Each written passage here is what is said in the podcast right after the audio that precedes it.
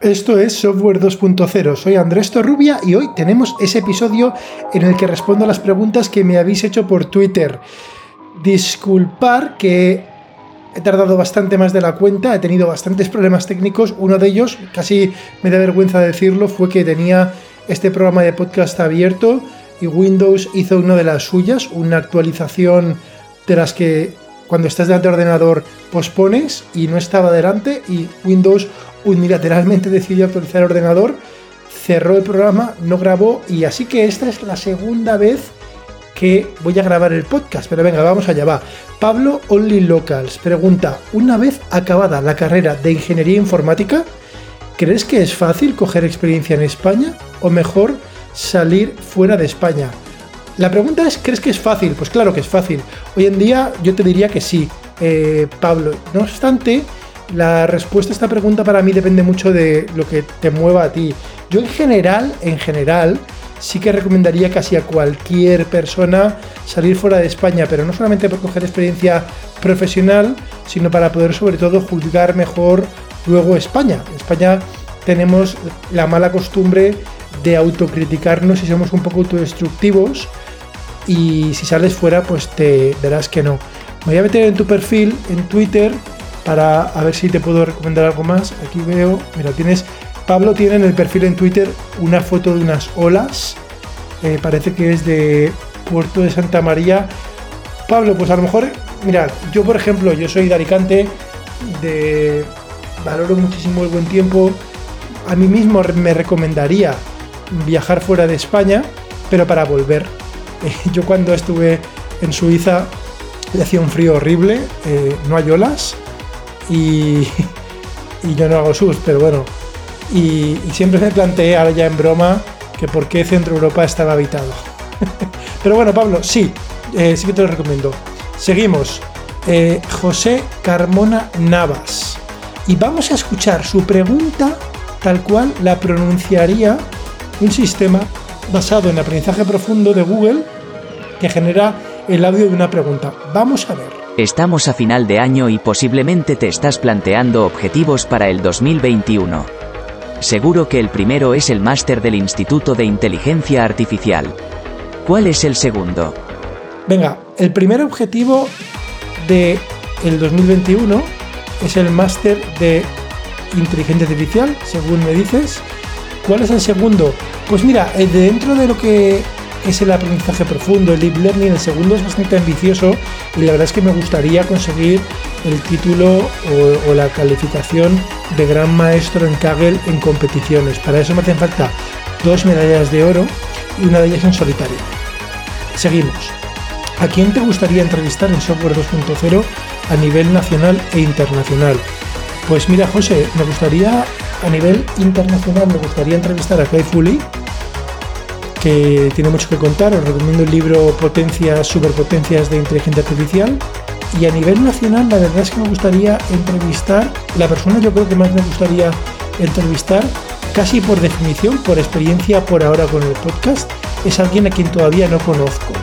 Eh, esto es para todos los gustos, ¿no? Pero las entrevistas que más más me han gustado del podcast para mí han sido las más inesperadas. Tres personas que crees que pueden ser referencia y que hay que seguir en el 2021. Si están en Twitter, mejor. Voy a centrarme en aprendizaje profundo.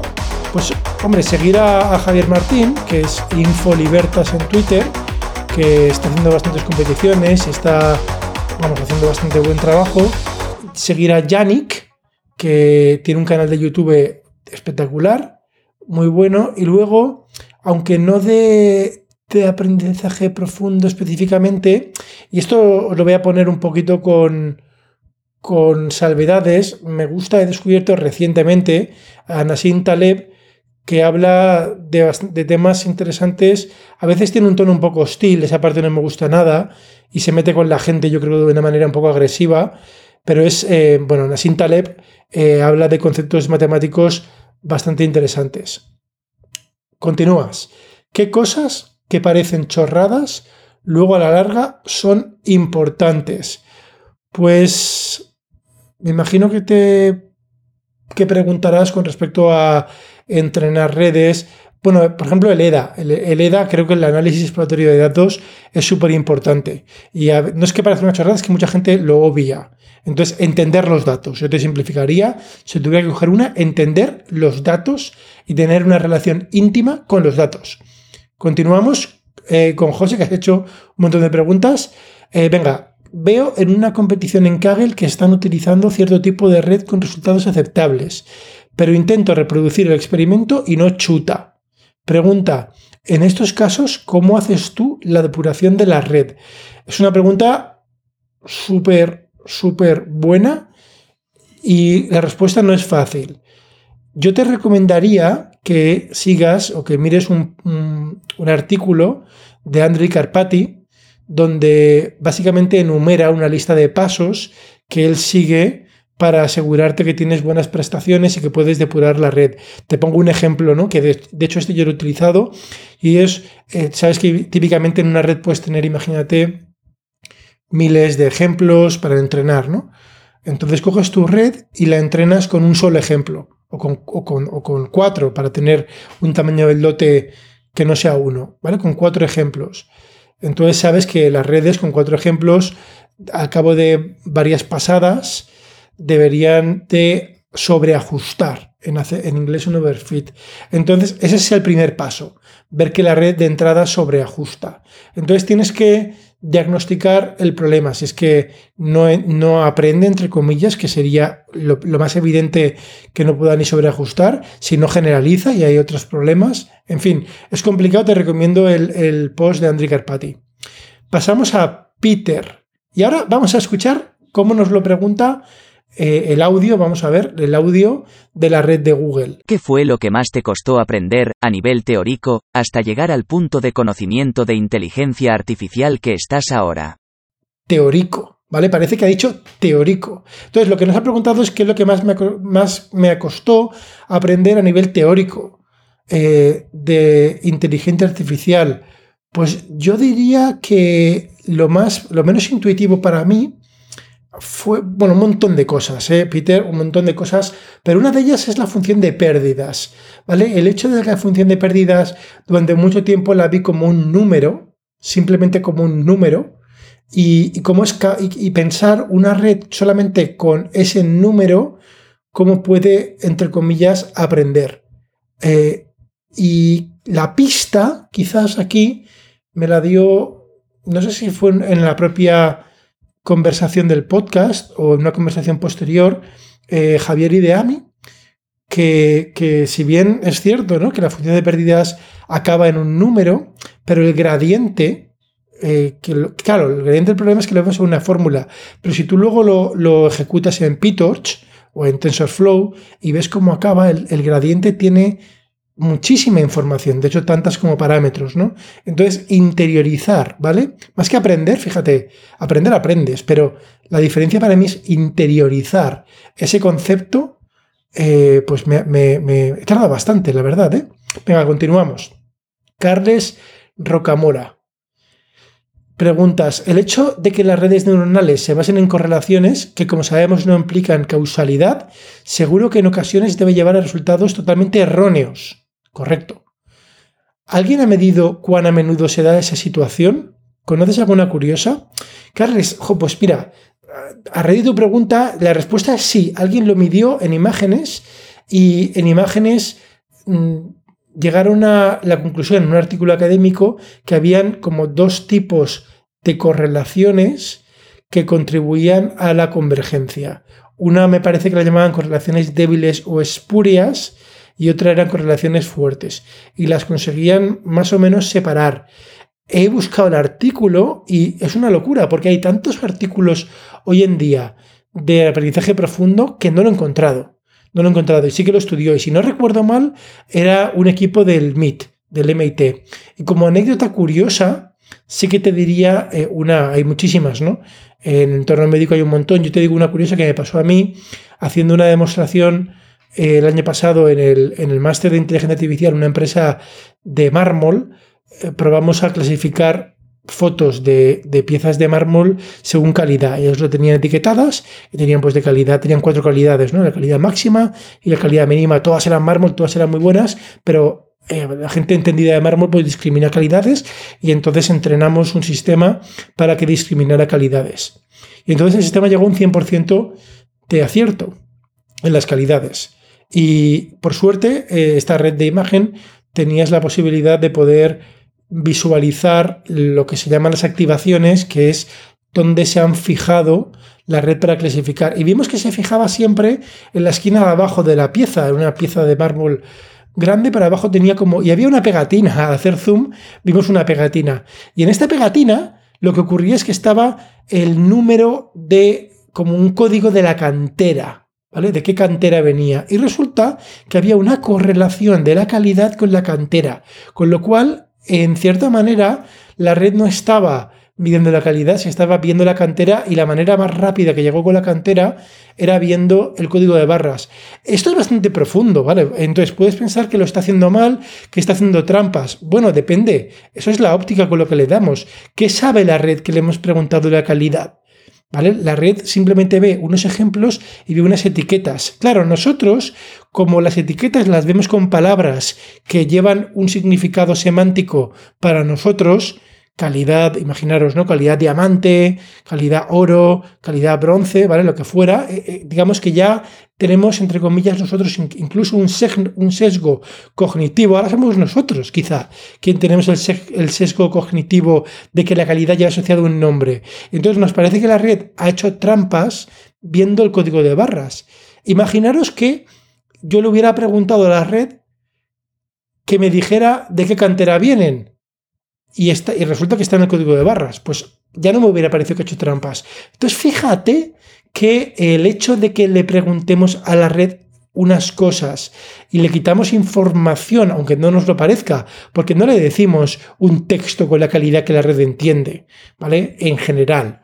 Eh, de hecho, hay modelos, el modelo hay uno muy, muy, reciente, que es el modelo CLIP, el modelo CLIP de OpenAI, en el cual se basa en parte el famoso generador de resultados espectaculares de imágenes, pues el modelo CLIP se basa en un nuevo paradigma de clasificación que se parece bastante más porque junta el modelo de texto con, eh, con, las imágenes. Entonces, la clasificación es una clasificación discriminatoria, donde la red no tiene una noción semántica a nivel de lenguaje de lo que son las cosas, y aquí sí. Y claro, y bueno, pues sorprendentemente o no, el modelo CLIP que tiene ya esta información semántica del lenguaje arroja unos resultados muchísimo mejores.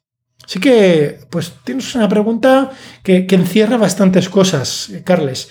Continuamos. Álvaro Fernández. Si te fueras a adentrar en el mundo de la inteligencia artificial actualmente, ¿cuál crees que son los mejores pasos a seguir tras terminar la carrera? ¿Cuáles son los pasos que recomendarías por experiencia propia?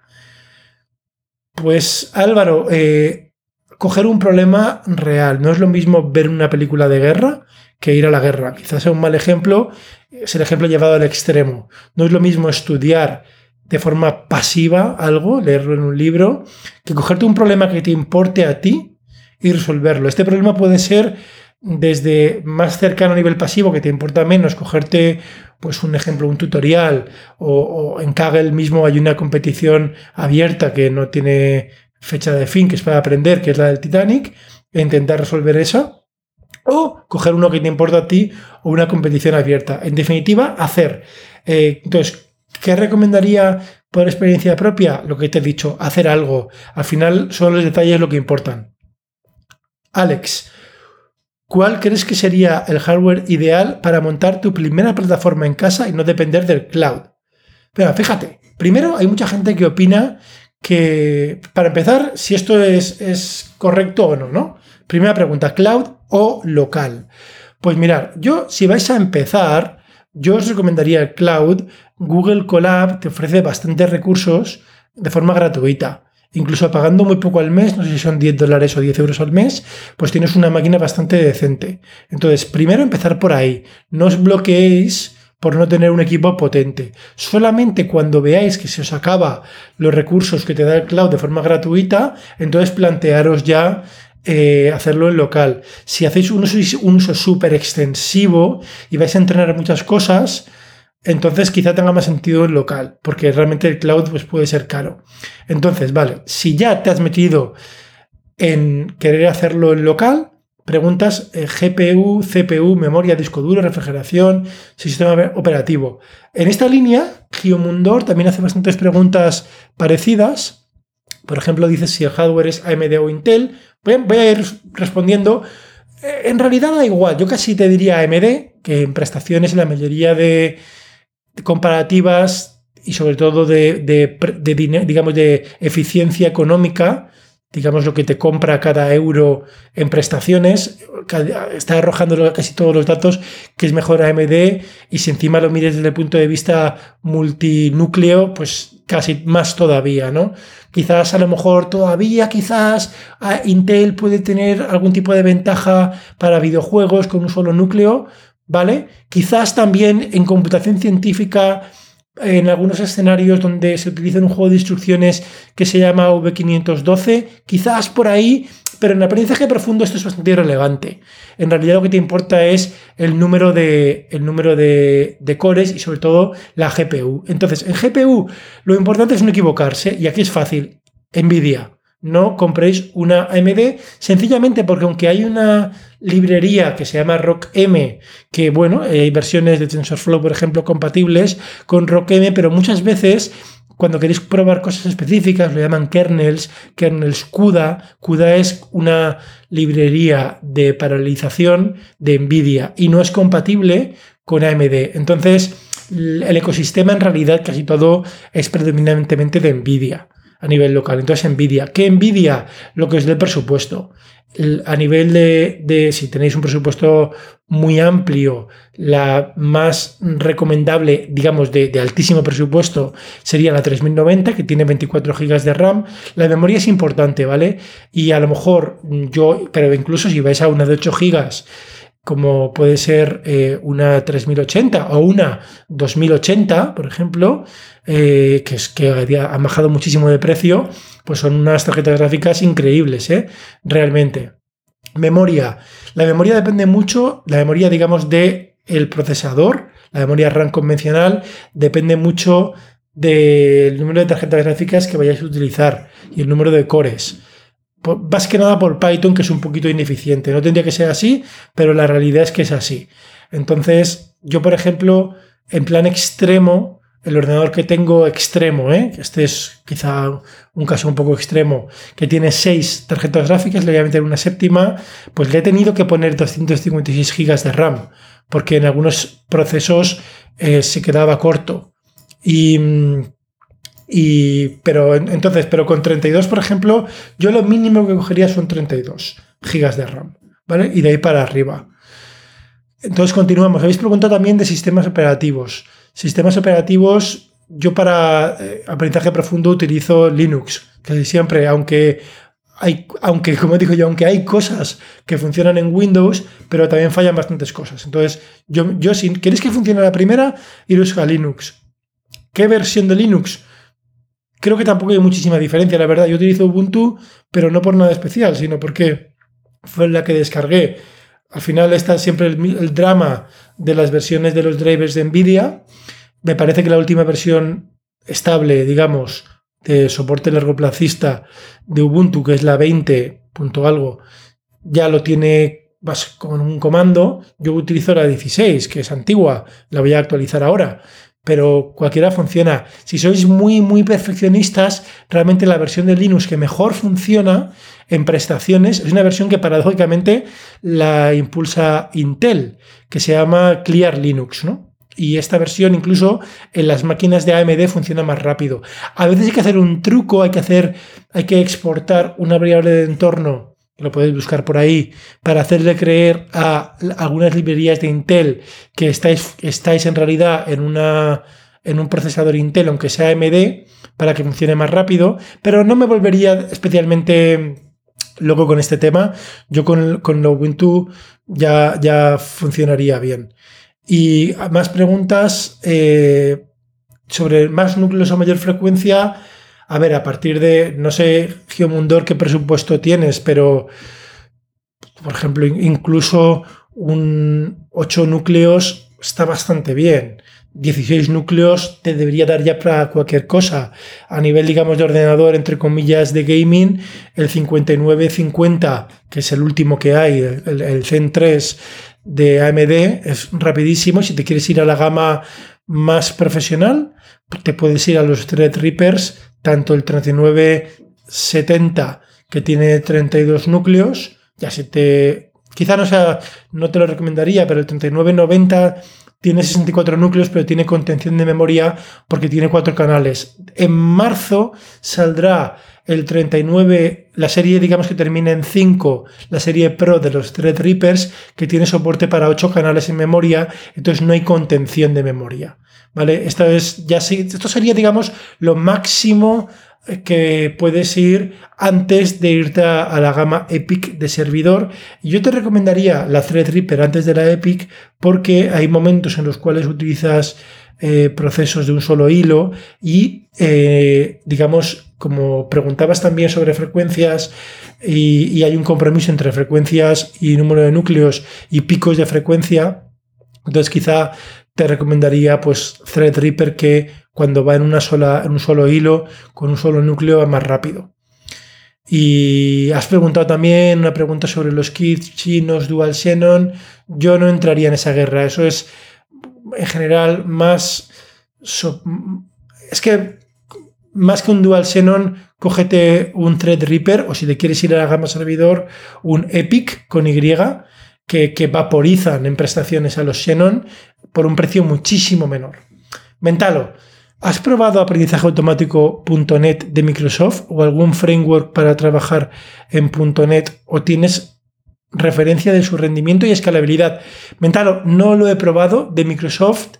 Lo que he probado recientemente y es, vamos, probado, abrirlo prácticamente y lo quiero probar.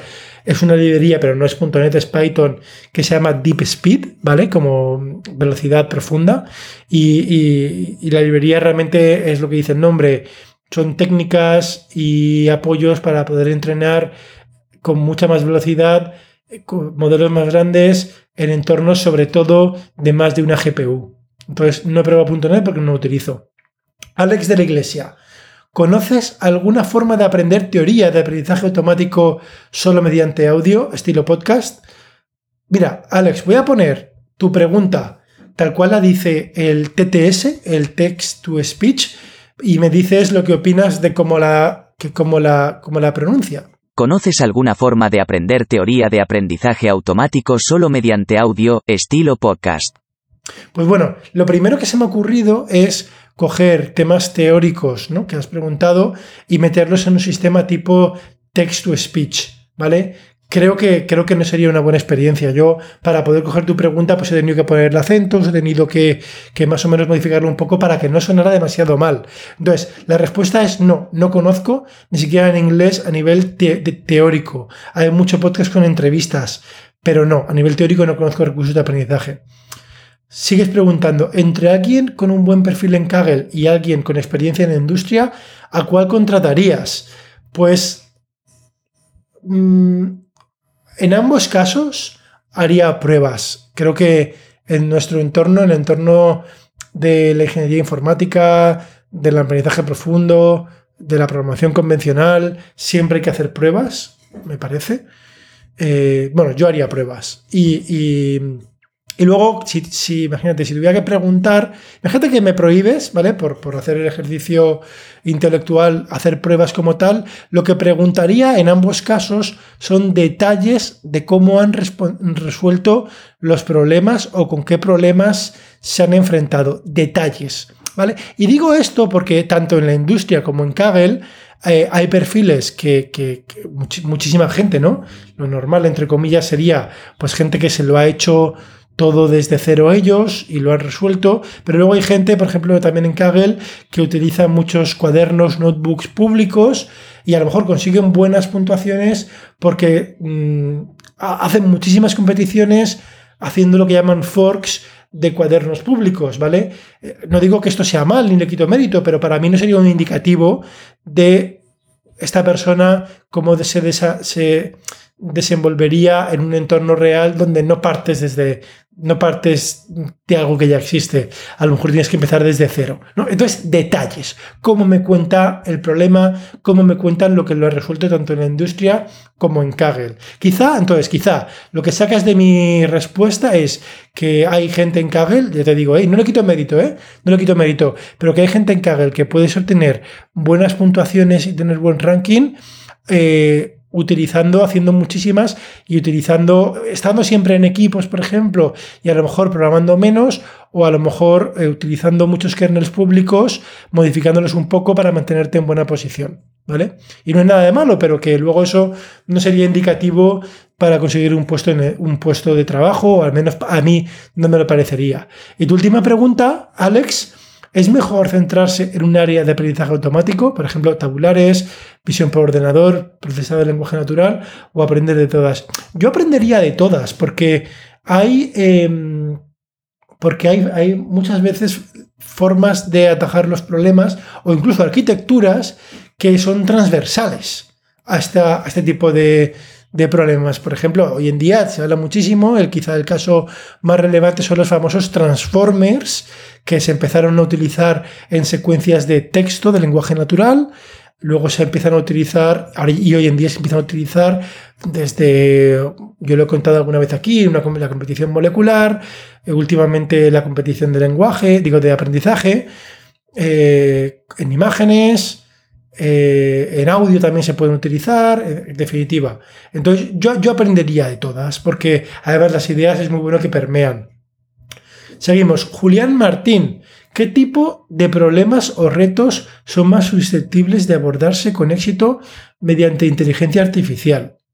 Pues yo te diría, Julián, que, bueno, si vamos a volver a referenciar el libro Pensar rápido, pensar despacio, que bueno, quizá realmente no sé si las ideas que hay en ese libro, a mí, mi opinión personal, os voy a hacer un, nano review, una nano reseña, dan para el libro entero, pero en ese libro se menciona que hay dos sistemas, el sistema 1 y sistema 2 en el cerebro, y con uno pensamos rápido, que es las tareas que son casi, aunque sean cognitivas, son casi reflexivas.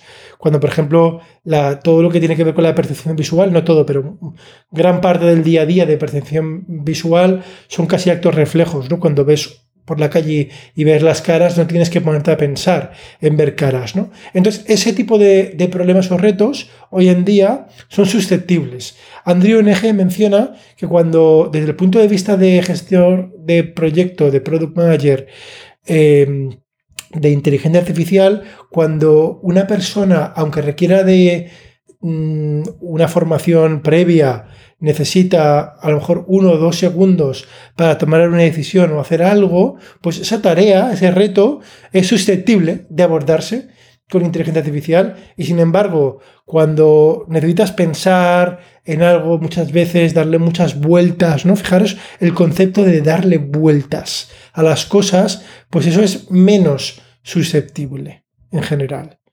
¿Cuáles son más interesantes? E, en general todo. Aquí hay gente que le gusta mucho hablar enseguida de lo de la inteligencia artificial general. A mí me parece, bueno, interesante hablar de eso. Yo me considero un ingeniero muy pragmático y simplemente, entre comillas, resolviendo un montón de retos que tenemos em, de, en ciencia, de todo tipo, ¿no? Incluso en arte, en entretenimiento, pues para mí son interesantes y tenemos muchísimo por hacer, o, casi existenciales, ¿no? Eh, tenemos retos científicos de energéticos, de cambio climático, de biológicos, de salud. Entonces, todos estos para mí eh, son interesantes y casi existenciales.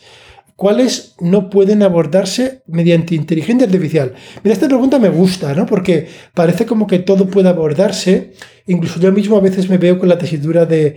Hay cosas que pienso, ¿no? En temas especialmente que a lo mejor quizá yo no sea una persona a lo mejor la más apropiada para hablar, ¿no? Pero en temas de arte, ¿no? Yo no sé mucho de arte, pero pienso, ¿no? Y, de repente ves estos sistemas que a lo mejor son capaces a día de hoy de componer canciones o de crear, ¿no? He visto el DALI que crea imágenes, imaginaros cuando empiecen a crear música y composiciones, ¿no? Entonces, ¿dónde deja esto al arte? Entonces, claro, esto parecía que no podía abordarse y se puede abordar. La pregunta para mí es si cuánto, digamos, de, hablando de arte, me, me, encantaría, mira, me encantaría entrevistar, y no sé el nombre de la persona, si me lo podéis recomendar, me encantaría entrevistar a una persona en la intersección de arte, arte puro, digamos, y, e inteligencia artificial, porque hay un aspecto humano del arte que, claro, no sé hasta qué punto se puede desconectar del arte. Quizá por definición no se pueda desconectar, ¿no? Y pienso, Beethoven, cógete Beethoven, alguna de sus composiciones, de sus sinfonías, que tú las escuchas y, tienen una riqueza y una calidad, bueno, todos lo sabemos, pero quizá cobran todavía mayor relevancia y quizás son lo que son por las circunstancias de Beethoven. Algunas composiciones las hizo en momentos de su vida donde murió su madre, donde estaba perdiendo la audición, ¿no? son circunstancias que sabemos cuando escuchamos la música de Beethoven y sabemos que Beethoven era una persona entonces la pregunta es, aunque una máquina componga algo de la calidad de Beethoven, si la máquina no tiene esas circunstancias humanas, ¿nosotros como humanos lo vamos a valorar igual? No lo sé, pero me gustaría saberlo, Julián. Continuamos. ¿En qué sectores la irrupción de la inteligencia artificial va a suponer un cambio mayor? Se pensaba que iba a ser en trabajos repetitivos y, entre comillas, poco sofisticados. Eh, fíjate, con, Dali, y esto es, a lo mejor me preguntas esto mismo hace un año y te hubiera dicho que no, pero la verdad es que es muy difícil. Yo te diría, el, el libro de Kai Fu Lee, Kai Fu Lee, mmm, Kai Fu Lee crea un plano ¿no? con dos ejes y hay un eje, bueno, te, recomiendo que te lo leas porque Kai Fu Lee habla de esto en su libro pero a veces ves que habla un libro, digamos, de repetibilidad y de actitudes humanas, ¿no? Quizá me quedo con eso. Eh, a lo mejor menos donde, donde hagan falta actitudes humanas, pero incluso puedes pensar que un, trabajo, entre comillas, ¿eh? entre comillas, eh, menos cualificado, al menos menos intelectual, como el trabajo trabajos de un albañil o de un fontanero, pues puedes pensar ¿no? que sean susceptibles y sin embargo no. La robótica, por ejemplo, pues no nos está muy lejos ¿no? de, hacer un trabajo. Con lo cual es un poco paradójico, ¿no? que incluso quizás está más en riesgo el trabajo de algunos tipos de programadores de software, por, por atreverme, ¿eh? por hacer algo un poquito, un poquito atrevido, que el de un fontanero. ¿En cuáles no tendrá incidencia? Bueno, cuanto más humanos, menos, pero por definición, pero es muy difícil, no, sé la respuesta. Plácido, Domenech, ¿crees que visto el avance de tecnologías como aprendizaje por refuerzo, en un futuro próximo las tecnologías actuales de inteligencia artificial desaparecerán? Eh, bueno, Plácido, el aprendizaje por refuerzo hoy en día está utilizando las tecnologías actuales, entonces no lo sé. A mí me encantaría que sí, la verdad, me encantaría que desaparecieran, pero no, no porque quiera ser destructivo, sino porque significará que, hemos encontrado algo mejor. Eh, mencionas específicamente el aprendizaje profundo. Eh, y dices, la tendencia es datos, datos, datos y poder de computación, pero quizá el camino es el diseño, ¿no? Vale, no mencionas, Plácido, por ejemplo, a Gary Marcus, que creo que él tiene ideas parecidas, ¿no? Él es un crítico del aprendizaje profundo, esta idea, esta, este paradigma que pones de datos, datos, datos y poder de computación se ejemplifica muy bien en la empresa OpenAI, que escala, ¿no? Parece que todo su paradigma es escalar. Si te das cuenta, eh, a mí me parece bastante representativo que la persona que está al timón de OpenAI sea Sam Altman, eh, no sé lo he dicho bien, que ha sido que ha liderado eh, la aceleradora Y Combinator de startups.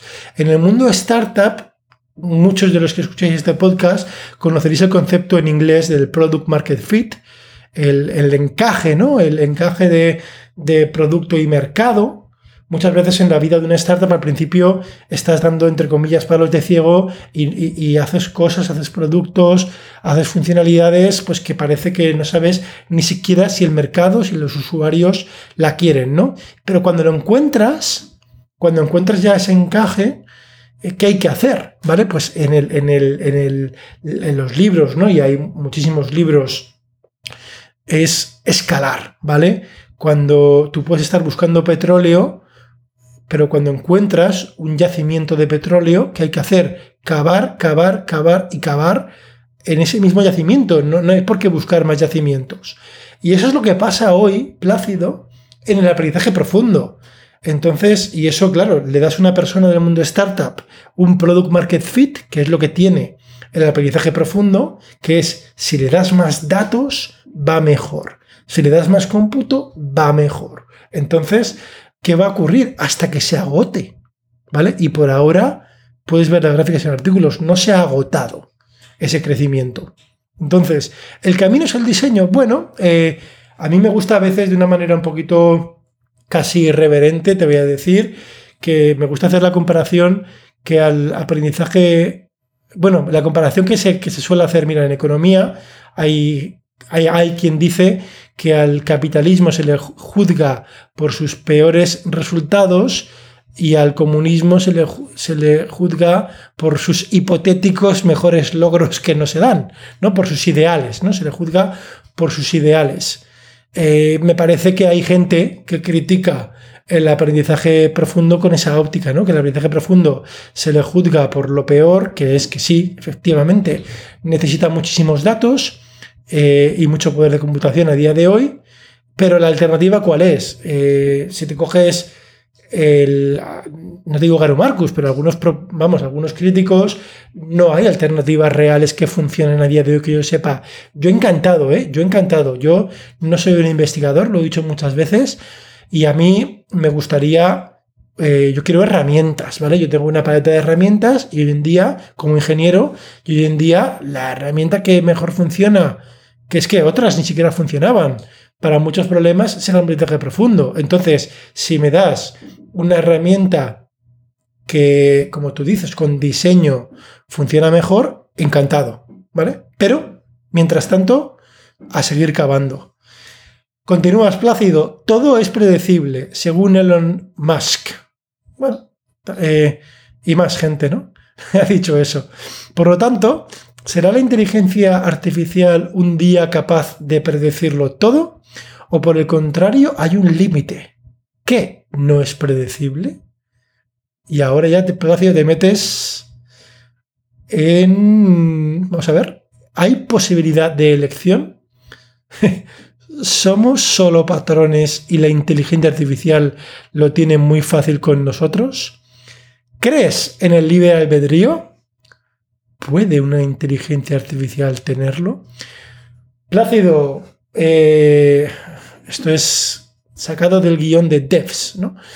Bueno, entonces, eh, predicción. Mira, la inteligencia artificial funciona muy bien, funciona especialmente bien prediciendo agregados. Entonces, si tú, y me voy a irme, como has, hecho preguntas muy especulativas, me voy a ir a la ciencia ficción. Elon Musk dice una cosa, Isaac Asimov, el paradigma que Isaac Asimov eh, construye con la hipotética ciencia que se llama la psicohistoria es justamente esto, pero no a nivel individual, sino a nivel agregado, ¿vale? Entonces, la psicohistoria que sale en el libro Fundación, eh, que van a sacarlo en una serie, es precisamente que a nivel agregado los colectivos sociales son predecibles. Entonces, y hay, hay mucha gente investigando a nivel, digamos, de mecánicas de comportamiento de grupos, se compara, hay gente que lo ha estudiado con inteligencia artificial, por ejemplo, eh, haciendo equivalencias con ecosistemas, eh, con, poblaciones de especies en un ecosistemas, y, y sacan paralelismos y, y, producen bastante bien. Se empieza a complicar cuando quieres empezar a predecir a nivel individual. Y yo hago una analogía con el mundo físico. ¿Vale?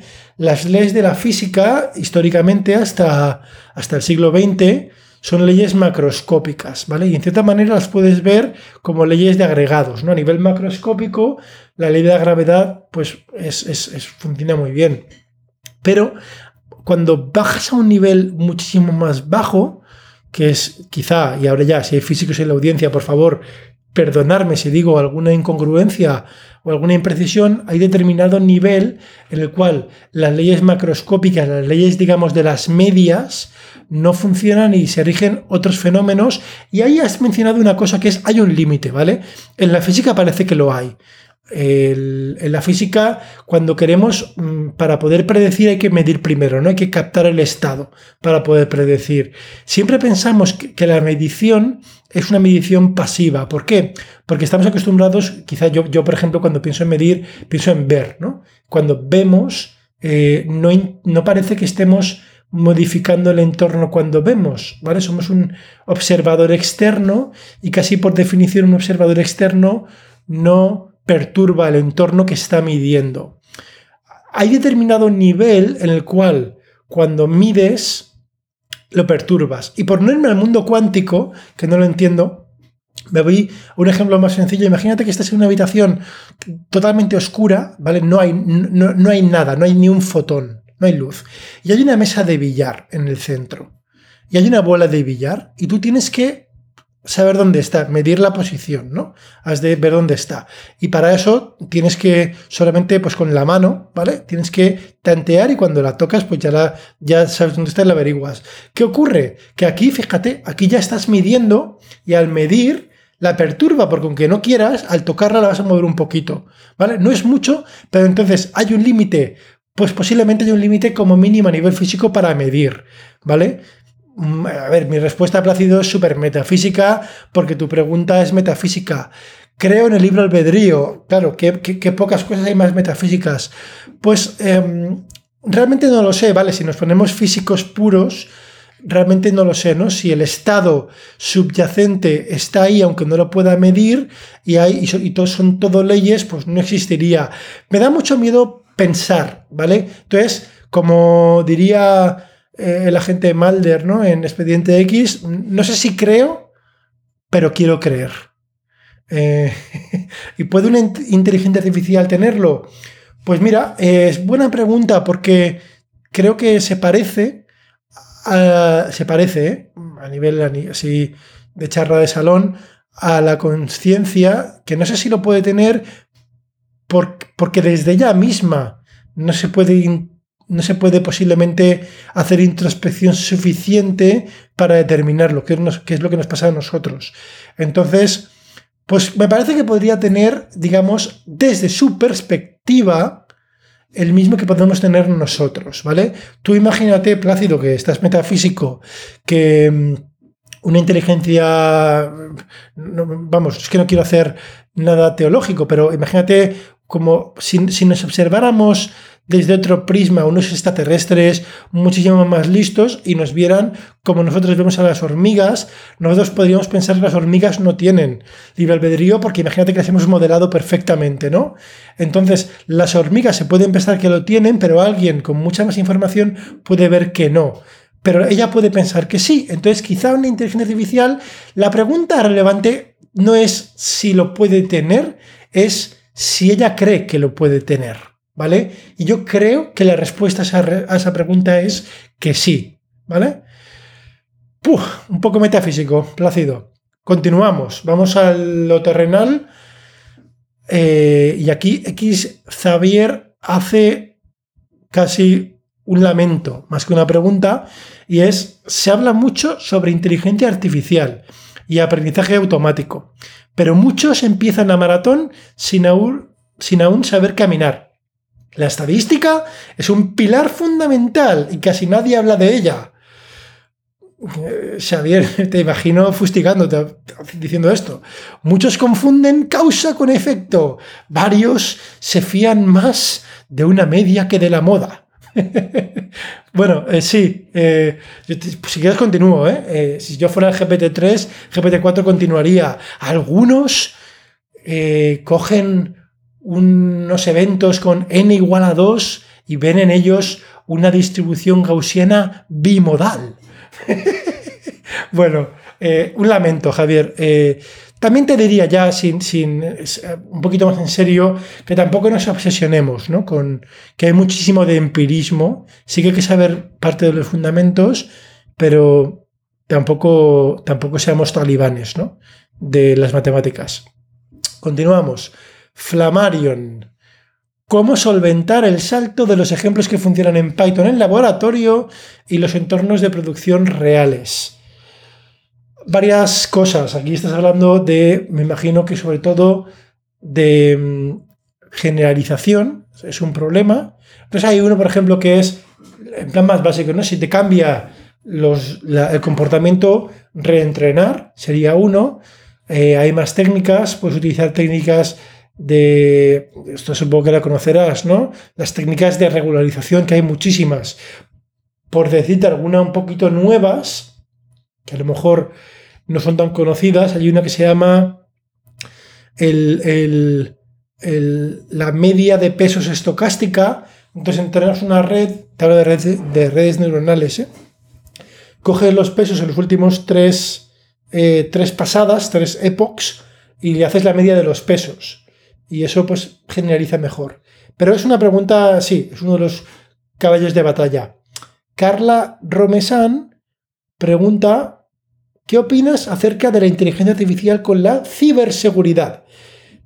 ¿Crees que la inteligencia artificial puede potenciar tanto el campo de la ciberseguridad, al igual que ha potenciado otros ámbitos como el de la biología?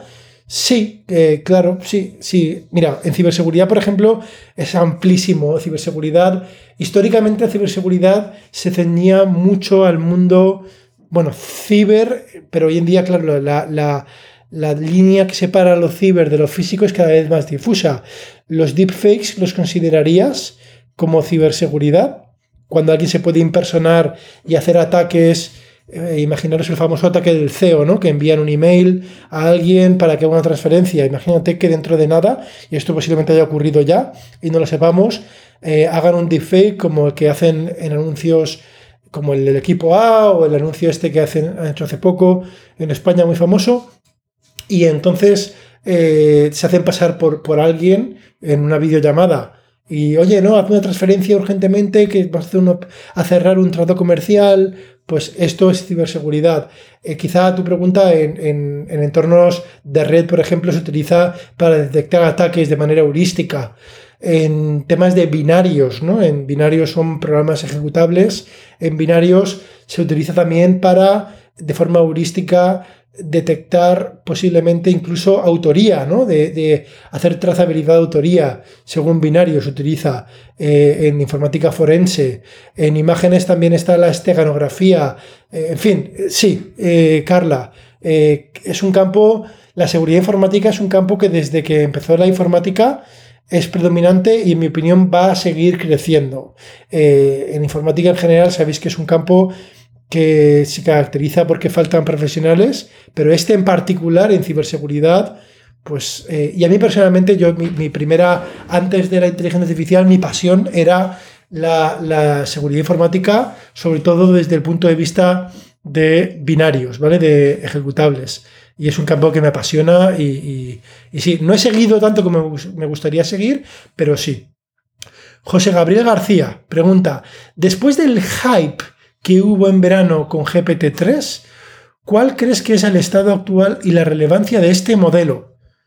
Entonces, primera pregunta, pues fíjate, empiezan a haber aplicaciones súper interesantes con GPT-3, aplicaciones. Em, hay una, por ejemplo, que hace lo que la gente de marketing llama copy, que son textos de marketing para, em, para, para emails, para páginas web que funcionan, que funcionan muy bien. Entonces, empieza a ver ya, ¿vale? ¿Qué es lo que creo? Que el GPT-3 va a durar poco. Me parece que, pues bueno, me parece que estamos, que estamos con el GPT-3 en el momento Windows 3.1. Me parece que el GPT-3 es un salto, ¿no? De, de los versiones que sí, también existió el Windows 1 y el Windows 2, pero eran casi patéticos. El GPT-2 pues también lo era, pero entonces el Windows 3.1 es algo que empieza ya a parecer que es algo y eh, de Windows 3.1 a Windows 95 NT, bueno, Ahí hay una evolución que en poco tiempo avanza bastante, aunque aparentemente hace lo mismo, pero lo hace mejor. Entonces, em, Vamos a ver bastante, y creo que bastante rápido, el GPT-4, etc.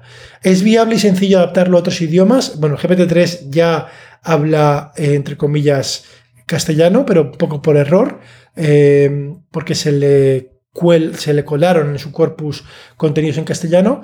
Y hay gente haciendo implementaciones en abierto para entrenar un GPT-3 de forma alternativa. Eh, hay una empresa que se llama Elutier, elucier.ai, y tienen un proyecto abierto que además buscan colaboradores que se llama NeoGPT. Aquí lo importante es hacer un corpus, ¿vale?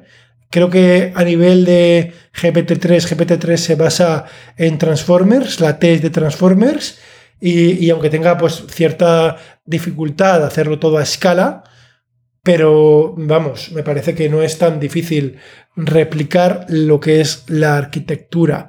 Eh, es más una cuestión de cantidad de datos de entrenamiento y capacidad de cómputo. Jorge Regidor pregunta, ¿cuál crees que será la próxima investigación revolucionaria dentro de la inteligencia artificial? O más bien, ¿cuál te gustaría que fuera? Revolucionaria. Pues, eh, a ver, ¿qué cosas faltan en plan pragmático? A lo mejor no es muy revolucionario. Poder hacer control de sesgos. ¿Vale? Creo que eso sería como mínimo práctico. Como mínimo práctico. ¿Y cuál me gustaría que fuera la próxima investigación? Pues, a ver, en plan también muy pragmático, poder entrenar modelos más grandes en casa, a mí, personalmente. Poder entrenar GPT-3 yo aquí en mi casa, ¿vale? Eso es lo que me gustaría a mí. Kasipov. Kasipov dice, en el triatlón corro bien en Python y no me caigo en la bici en sistemas, pero me hago en las matemáticas ¿Qué matemáticas son necesarias? ¿Qué recursos para matemáticas recomendarías en español o en inglés? ¿Qué matemáticas son necesarias? Álgebra lineal y cálculo. De nivel de segundo bachiller, el, último antes de la universidad, o de primero de universidad en una carrera técnica. ¿Qué recursos para matemáticas recomendaría? A ver, yo claro, yo no puedo responderte bien porque yo cuando estudié esto lo estudié, eh, pues eso, en la universidad y en el colegio. Hoy en día, la verdad es que no lo sé, te recomendaría canales de YouTube muy chulos, pero no sé en la práctica esos canales de YouTube si aprendería con ellos, ¿vale? Si con un canal que se llama 3 eh, Blue, 3 Brown, ¿no? 3 Blue o al revés, Em, que hace unos vídeos donde al menos hay una parte interesante de intuición, si con eso aprendería, no lo sé. Yo lo que recomiendo es que cualquier cosa que hagas en matemáticas, luego la pruebes en código. ¿Vale? Mira, sí que te digo una cosa, hay unos vídeos eh, en FastAI, en la página de FastAI, de, de Rachel Thomas, de, que es la mujer de Jeremy Howard, de Rachel Thomas, y ella hace unos vídeos buenísimos sobre matemáticas aplicadas eh, al punto de vista de la computación. Entonces, esto sí que te lo recomendaría. Esto es bastante. Y hay conceptos interesantes como el concepto de, PCA, son conceptos que a veces son difíciles de entender y se explican. Los ejemplos suelen ser malos y ahí hay unos buenos ejemplos. Eli. Una pregunta muy, muy técnica. ¿Qué sistemas de ficheros recomiendas para almacenar conjuntos de datos de imágenes que son cargadas dinámicamente en la generación de mini lotes, de mini batches, entrenando una red convolucional, ¿vale? Entonces, Eli pregunta sistema de ficheros. Habría que ver por qué haces esta pregunta específicamente con el sistema de ficheros. A ver, sistema de ficheros yo he probado varios. El que utilizo, con el que me he quedado, no es precisamente por prestaciones, y me lo he, elegido por funcionalidad, que se llama Better FS. Entonces puedes pensar que es Better de que es mejor, Butter de que es como la mantequilla. En realidad las iniciales son de árboles B, B-Tris. ¿vale? Es un sistema basado en B-Tris y en conceptos como, bueno, muy largo de explicar. ¿Qué tiene bueno el Better FS? Que permite eh, hacerte copias de forma automática prácticamente. Es como el equivalente a la máquina del tiempo que tienen Apple, ¿no? El, Time Machine. Pues si te instalas un software que se llama Snapper, que va por encima, mm, tienes automáticamente eh, fácilmente recuperables cómo estaba tu ordenador hace una hora, hace un día, hace una semana. Súper interesante y a mí me salva la vida en más de una ocasión. Y luego sigues preguntando, Eli, ¿qué ves mejor que un SSD NVMe M2 comunidad de almacenamiento? De nuevo, estoy dando por hecho que lo que buscas son prestaciones. Entonces, la respuesta fácil, ¿qué veo mejor que un SSD NVMe M2? Pues la respuesta evidente es 2. 2 SSD NVMe M2 o 3 o 4 y en RAID 0, ¿vale? Esa es la respuesta evidente. Pero mm, si me meto por este por esta pregunta, creo que intuyo, ¿no? Que tienes potencialmente un problema o que quieres optimizar la velocidad de carga, entonces te diría em, JPEG, ¿no? Antes has dicho JPEG, pues yo te diría, bueno, has dicho imágenes, voy a dar por hecho que son JPEG, pues yo te diría, asegúrate que estás utilizando la librería Turbo JPEG, que hay que asegurarse porque el Python te las cambia, bueno, según como lo instales, pero en definitiva, asegúrate que, que usas NVMe. Si es para hacer una red convolucional, también doy por hecho que estás utilizando em, aumentación de datos, rotaciones, giros, quizás transformaciones afines. Entonces, también o bien asegúrate de que lo haces muy eficientemente y muy paralelizado, o bien intenta llevarte estas transformaciones a la GPU. ¿Cómo? Eh, la librería FastAI lo tiene entre comillas por defecto, aunque bueno, ya sabes que en FastAI, si te va bien la primera, son cinco líneas de código. Si te sale, o sea, si te sales un poco, eh, en broma son 5000, pero son 5000 porque en mi experiencia, te hablo por mi experiencia, a lo mejor no es la tuya, pero en mi experiencia hay que entenderlo todo. Y todo es todo. Entonces, mm, tengo. Mira que me encanta el paradigma de Jeremy Howard y las intenciones, pero el interior de, de FastAI no sé si es para todo el mundo. Entonces, como alternativa, ¿vale? Para hacer transformaciones de este tipo en GPU, eh, Cornia, con K. Cornia es una librería que permite hacer este tipo de transformaciones en GPU y lo puedes adaptar a Keras y a PyTorch también, sin, depender de FastAI. Y luego ya en plan extremo, si tuvieras, ya es, si, tienes un problema extremo de velocidad, eh, hay quien hace, yo lo he hecho a veces, que descomprime, o sea, tienes como los ficheros medio preprocesados, incluso en NumPy o en, o en, o en Torch, si utilizas el Torch, y utilizas eh, no la carga de un NumPy convencional, sino mapear ficheros en memoria. Con lo cual se cargan a bajo nivel, mm, a nivel de páginas. Vamos, supongo que sabes lo que estoy diciendo. Y, eso esto funciona tanto en NumPy, mira MemMap, también en Torch. Torch tiene una, una funcionalidad que se llama Torch almacenamiento, Torch storage, y permite hacer lo mismo, ¿no? De, de mapear ficheros en memoria. Y tiene algunas ventajas más, pero has de saber lo que estás haciendo, pero por tu pregunta doy por hecho que lo sabes. Germán Salazar, ¿utilizas algún sistema de control de versiones para llevar a cabo tus proyectos? Bueno, el código lo, lo utilizo, lo meto en Git. Supongo que como todo el mundo. Los datos no.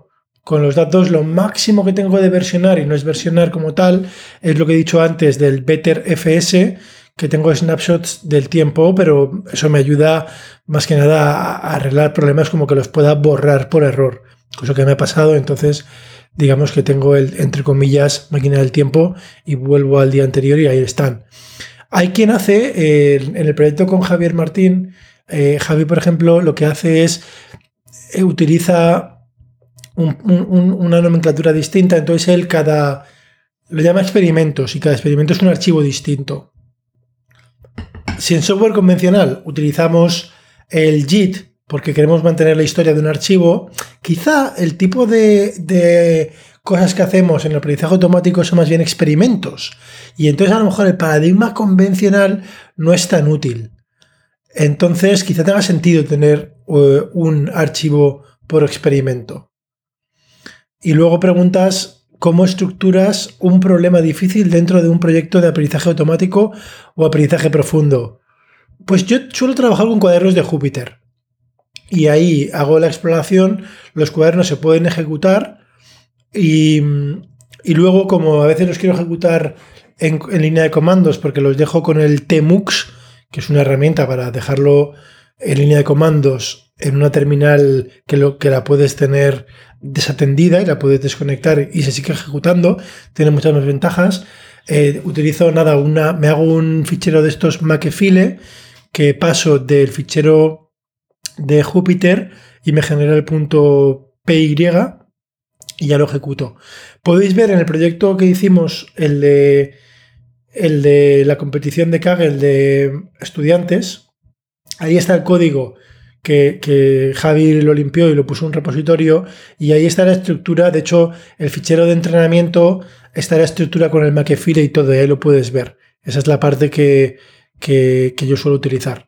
Última pregunta del podcast. Duarte nos pregunta, en los podcasts has hablado que lo necesario para entrar en este mundo es programación y matemáticas, en concreto álgebra lineal y cálculo.